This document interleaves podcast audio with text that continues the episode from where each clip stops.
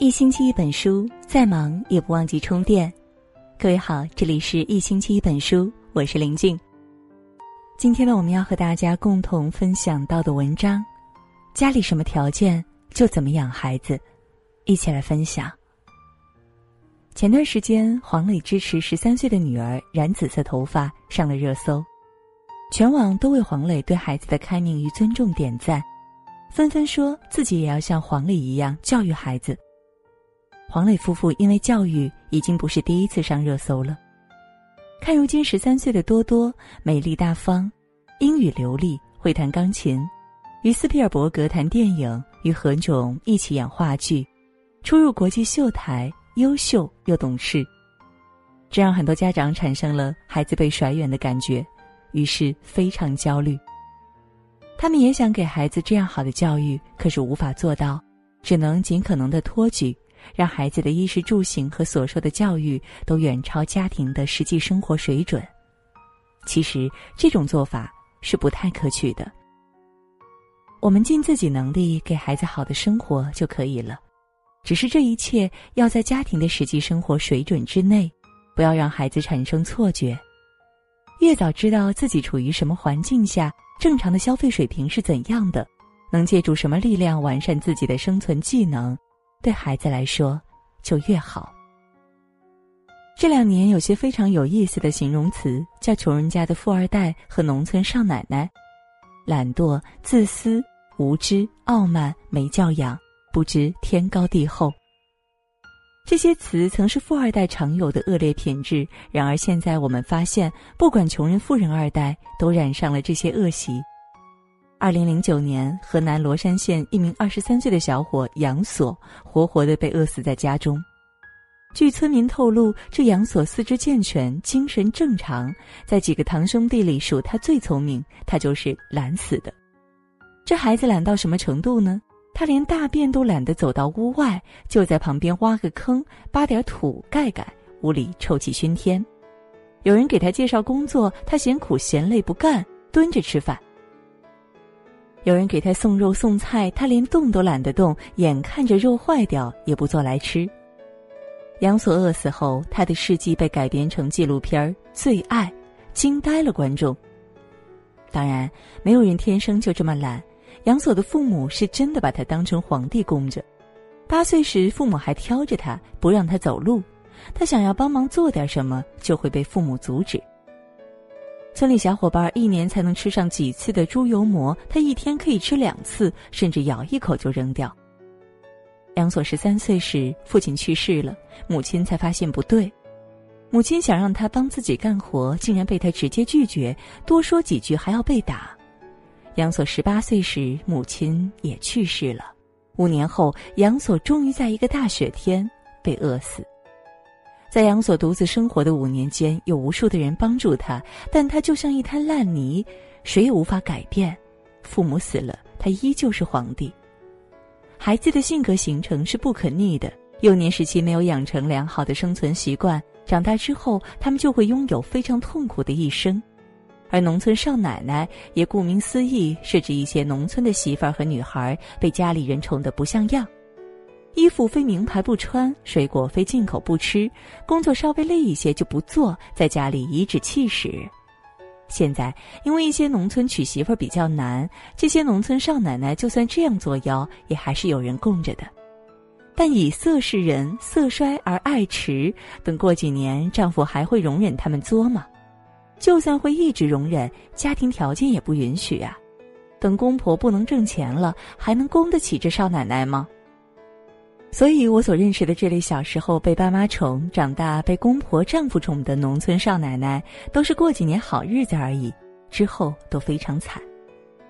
家里什么条件就怎么养孩子，养成穷人家的少爷小姐，真的会害了孩子，也害了自己。因为这类孩子必定成为白眼狼。如果我们去问父母们：“你想养出白眼狼吗？”所有的父母都会回答：“当然不想。”然而他们在现实生活中却不是这样做。比如，我曾听到这么一个真人真事：一个奶奶总带着孙子去一家面馆吃牛肉面。两碗面端上来，奶奶总会把自己碗里的牛肉挑给孙子，然后再开始吃。有一天，奶奶在拿餐的时候就提前把牛肉挑好，端过来后，孩子一直等着不吃。他质问奶奶：“今天为什么不把牛肉挑给我？”奶奶解释：“刚刚已经挑过了。”孙子不信，开始闹脾气，用筷子在奶奶碗里翻来翻去，说牛肉被奶奶藏起来了，甚至掀翻了奶奶的面，赌气不吃。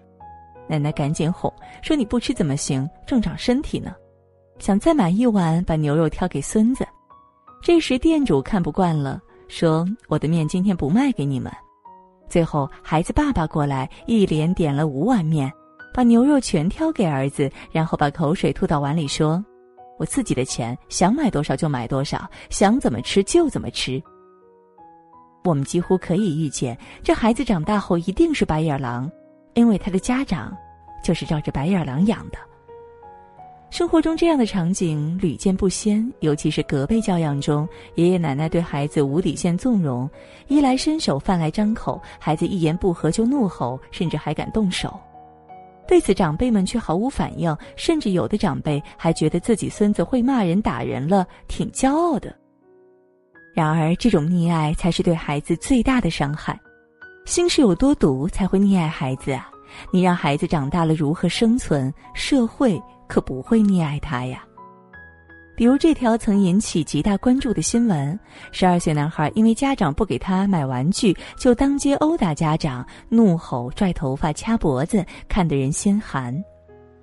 没有任何一个孩子天生就是白眼狼，白眼狼是家长用一言一行、一粥一饭喂养出来的。如果孩子不孝，那是教养出了大问题。我们是时候打破造梦行为，给孩子真实的教养了，让孩子知道这世界真实的样子，自己家的真实状况和自己做事的界限。孩子只有知道这些，才不会动不动就提无理的要求。那么，以下这些习惯，请尽早的帮孩子养成：一是学会自我控制，学会自我控制的目的是为了让孩子对自身有掌控力。让孩子明白，暂时的控制住自己能得到更大的好处，这也叫延时满足能力的训练。犯罪心理学家李玫瑾教授对此提出了一个很实用的方法——零食训练。你可以买些孩子喜欢吃的东西，比如巧克力、薯片等，三天给孩子吃一次，这样持续一个月左右。等孩子养成了习惯，你就可以对孩子说：“这一次啊，妈妈给你的零食，如果你能忍住不吃。”三天后，妈妈就给你三倍的巧克力，但是如果你没忍住吃掉了，那三天后的零食就没有了。言出必行，父母要严格执行训练结果，这可以让孩子非常直观的了解到，原来控制住自己可以得到更大的好处。这样的孩子才有耐性。等孩子长大一点，面对学业压力，你对他讲，现在的忍耐会换来以后轻松一点的生活，孩子才知道你在说什么。因为他对这个是认同的，也是习惯的。相对比没有耐心的孩子，别说长时间忍耐学习的枯燥，就是做四十分钟，他们也做不到。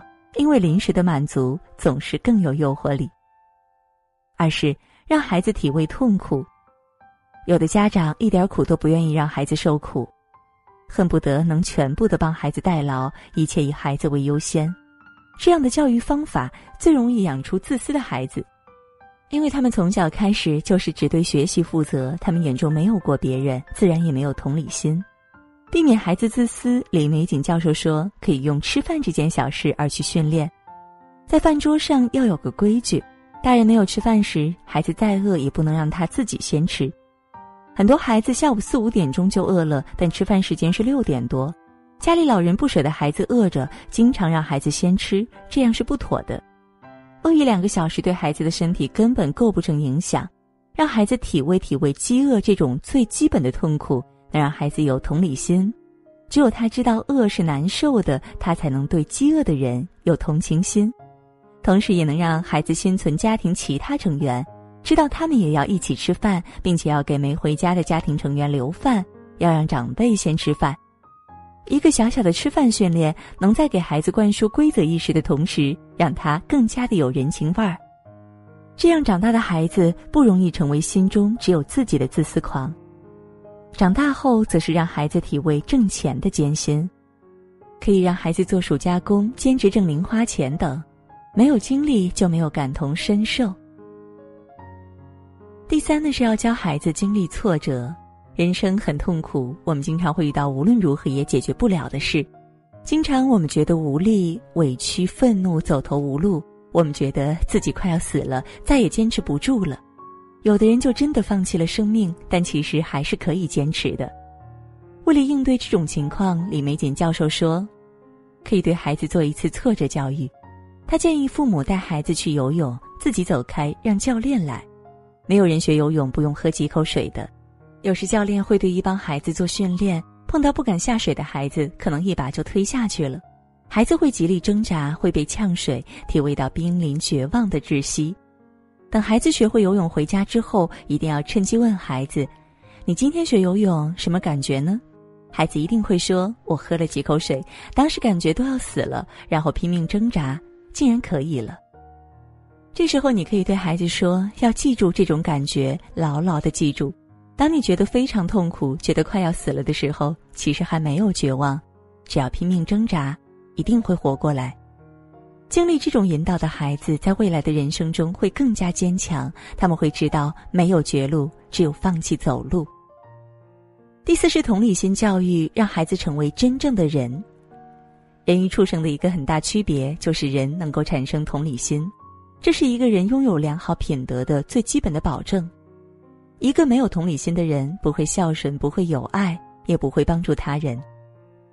美国第十七任大法官曾在儿子的毕业典礼上发表了一篇另类的演讲，就是希望儿子能够成为一个有同理心的人。他祝儿子不幸并痛苦。演讲摘录如下：我希望你们在未来岁月中不时遭遇不公对待，这样才会理解公正的价值所在。愿你们尝到背叛的滋味，这会教你们领悟忠诚之重要。抱歉。我还希望你们时常会有孤独感，这样才不会将良朋挚友视为理所当然。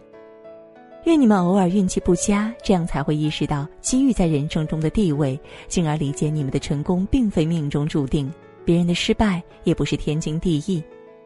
当你们偶尔遭遇失败时，愿你们受到对手幸灾乐祸的嘲弄，这才会让你们理解体育精神的重要性。愿你们偶尔被人忽视，这样才能学会倾听。感受到切肤之痛，才能对别人有同情的理解。无论我怎么想，这些迟早会来临，而你们能否从中获益，取决于能否参透人生苦难传递的信息。所以，我们应该告诉孩子生活的真相吗？应该。这纷乱的世界让我沮丧，我就去看看他们眼中的光芒。总有一天，我会越来越忙。还好孩子总是给我希望，看着他们一天一天成长，我真的忍不住要把梦想对他讲。总在他们的身上看到自己过去的模样，对自己，对人生，未来。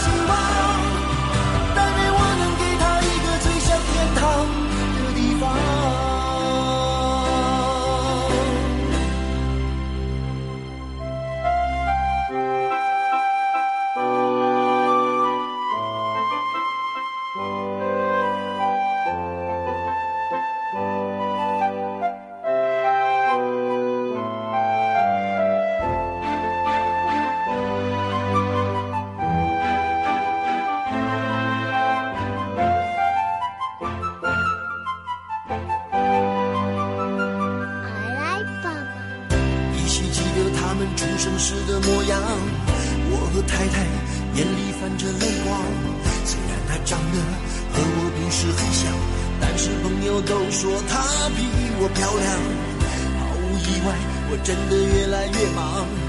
还好孩子总是给我希望，如果能够陪着他们一起成长，生命里。就算失去一切别的又怎么样？总在他们的身上看到自己过去的模样，对自己，对人生，对未来。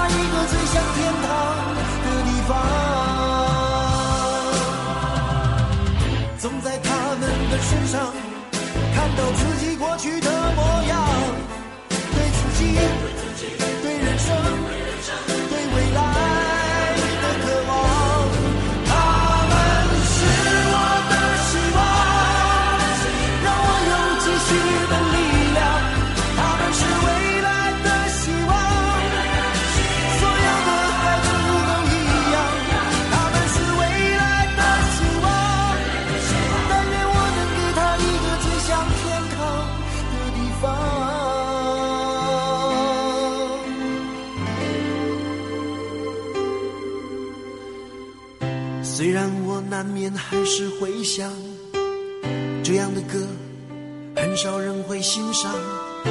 这一首歌无关儿女情长，只献给我家那两个可爱的姑娘。她们在我心里最柔软的地方。虽然我总是身在远方，我生命里